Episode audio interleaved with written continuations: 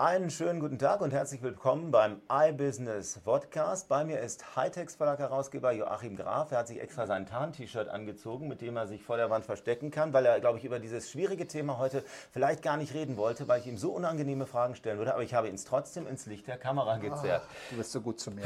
Performance Marketing, Joachim, soll unser Thema sein. Ein sehr liebes Kind der deutschen Marketeers, der deutschen Marken. Wir haben ein Ranking gemacht der 55 größten Agenturen mit Umsätzen, allem drum und dran. Die, wenn Sie Premium-Abonnent sind beim Hightex Verlag, haben Sie es vielleicht schon gelesen. Aber wir wollen mal ein bisschen zwischen die Zahlen und in die Zahlen tiefer, in die Zahlen tiefer reingehen. Da steht jetzt viel mit Wachstum. Es steht drin, wie es vor Corona war und nach Corona. Aber wenn ich dich jetzt mal ganz doof frage und sage, gib mir mal den, den Summary, die ähm, Business, die Zug, die Flugzeugzusammenfassung. Wie geht es den deutschen Performance-Agenturen denn? Also auf den ersten Blick geht es ihnen sicher gut.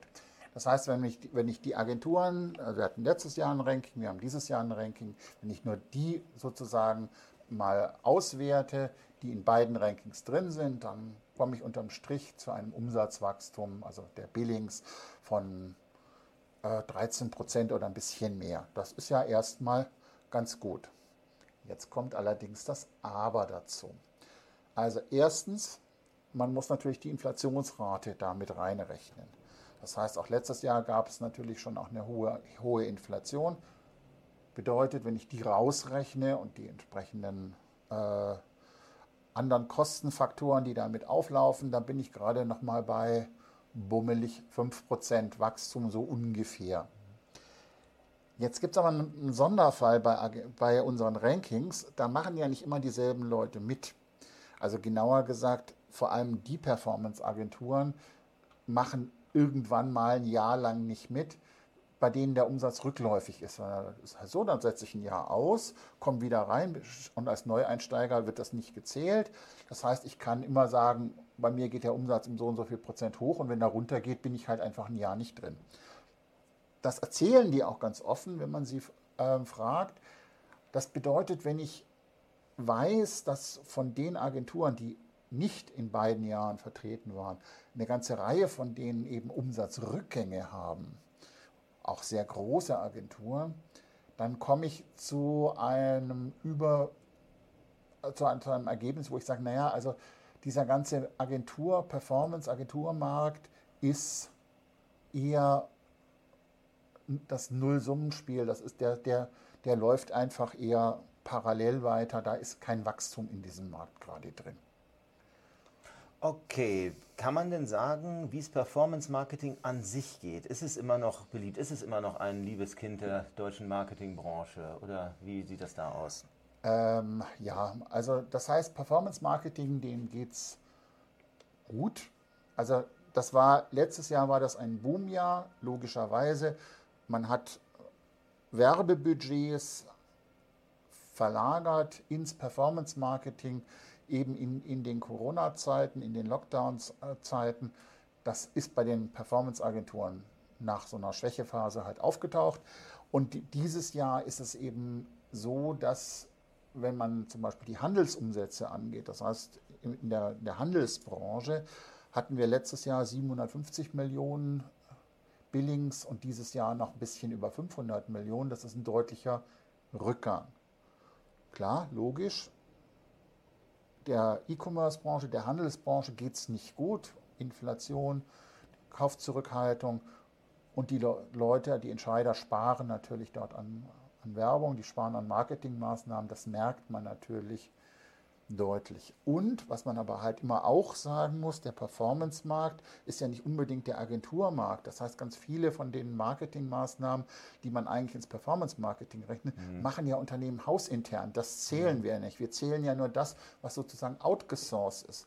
Das heißt, es geht natürlich den Agenturen noch mal ein bisschen schlechter, mhm. weil da sagt dann der Market, der CEO zu sagen, du hast ja bisher deine Performance-Agentur gesteuert, jetzt machst du das einfach mal mit deiner Abteilung selber.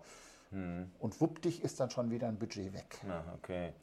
Apropos Budget weg. In den Zahlen bekomme ich den Eindruck, dass es zwei Branchen äh, nicht so richtig gut oder zwei Abteilungen nicht so richtig gut geht, zwei ähm, Branchen und zwar Fast Moving Consumer Goods, die ganzen Schnelldreher und Finance. Das sah nicht so ganz prall aus. Ist das richtig? Das ist zumindest in den Bereichen, ähm, was die Agenturen angeht, kann man das tatsächlich so sagen. Auch das ist aber eigentlich logisch. Fast Moving Consumer Goods, das ist ganz oft so Branding. Ähm, das sind halt tatsächlich, das ist zum Teil auch eben Handelswerbung. Das ist Werbung, da geht es um Produkte.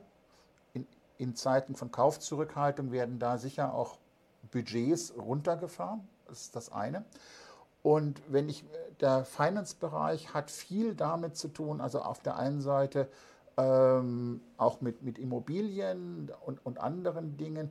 Bei einer Zinsanstieg ähm, ist das mit dem Haus kaufen oder der, der Wohnung kaufen oder auch ähm, Geldanlage, sind das alles so Dinge, wo ich sage, hm, vielleicht eher nicht so. Das heißt, das ist, nee, also da geht der, der, der Trend einfach von, von, von den auftraggebenden Branchen direkt durch auf, auf das Performance Marketing. Werbung wird halt immer gerne als erstes gekürzt, wenn die Zahlen nicht mehr stimmen.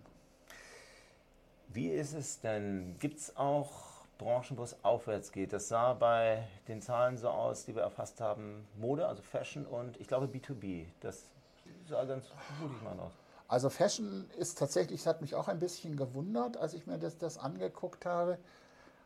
Das liegt aber auch daran, dass, da, dass ich da vermute, dass da ein Shift wirklich aus, aus unterschiedlichen Kanälen da ist. Das heißt, ich habe versucht, da haben ähm, Fashion-Anbieter versucht, Dinge, die sie bisher über Branding-Maßnahmen abgebildet haben, die wirklich auch reinzuziehen ins Performance-Marketing.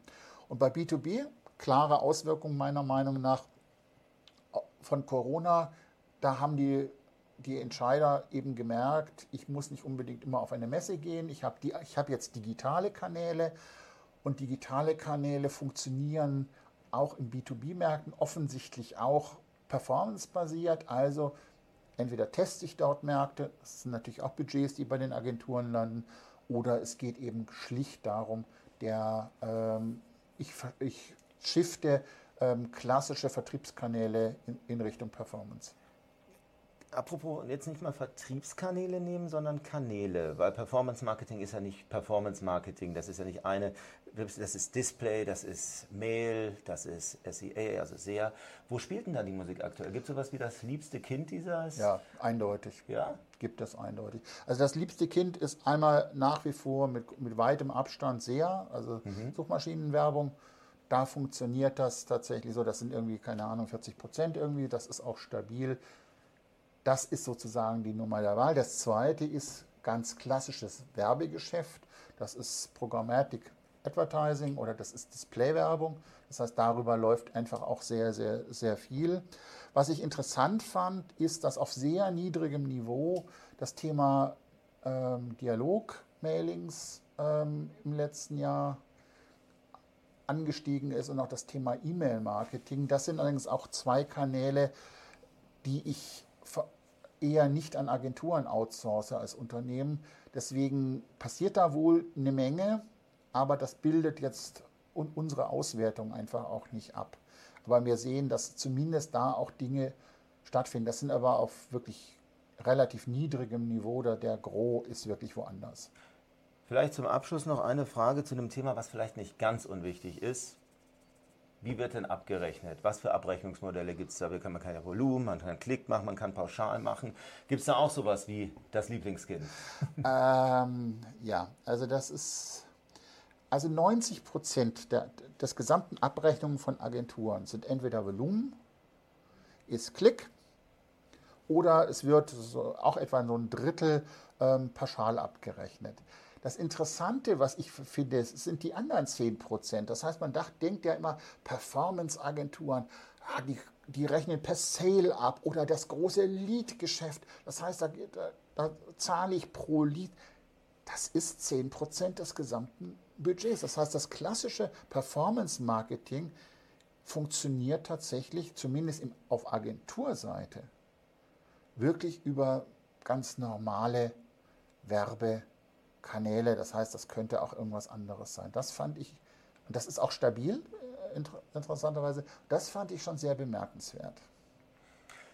Vielen Dank für die Einordnung. Das war es zum Performance Marketing in unserem iBusiness Podcast für heute. Die Links, hilf mir mal kurz, wo sind die Links? Sind sie da unten? Sind sie da oben? Weiterführende Sachen zu weiteren Themen und so weiter finden Sie um diesen Artikel herum. Und das war es von mir, Sebastian Heim, iBusiness Analyst und Joachim Graf, Hightechs Herausgeber.